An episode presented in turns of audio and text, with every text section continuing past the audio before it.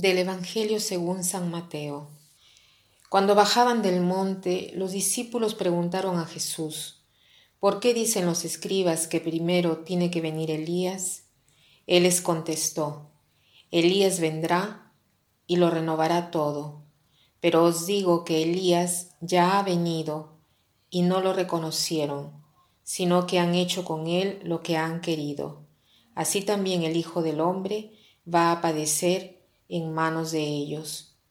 Entonces entendieron los discípulos que se refería a Juan el Bautista. El Evangelio de hoy nos muestra la conversación que los discípulos han tenido con Jesús bajando del monte Tabor. Habían tenido la visión maravillosa de Jesús transfigurado con su rostro divino y habían visto a Jesús, Moisés y Elías. ¿Quiénes son Moisés y Elías? Moisés representaba la ley y Elías viene nombrado sea en el Evangelio de hoy que en la primera lectura. Elías era considerado por todos en Israel como el más grande de los profetas y de toda la historia.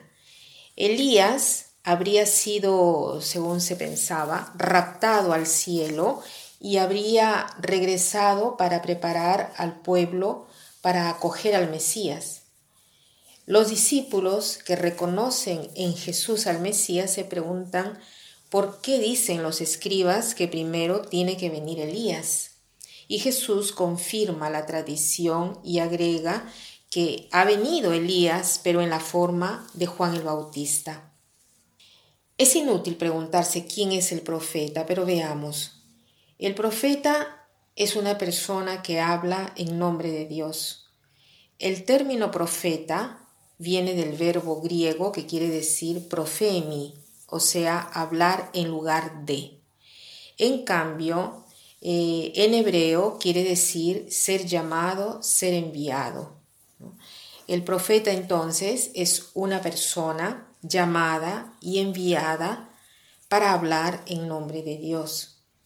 El profeta no es un adivinador, no es uno que predice el futuro como usualmente se piensa.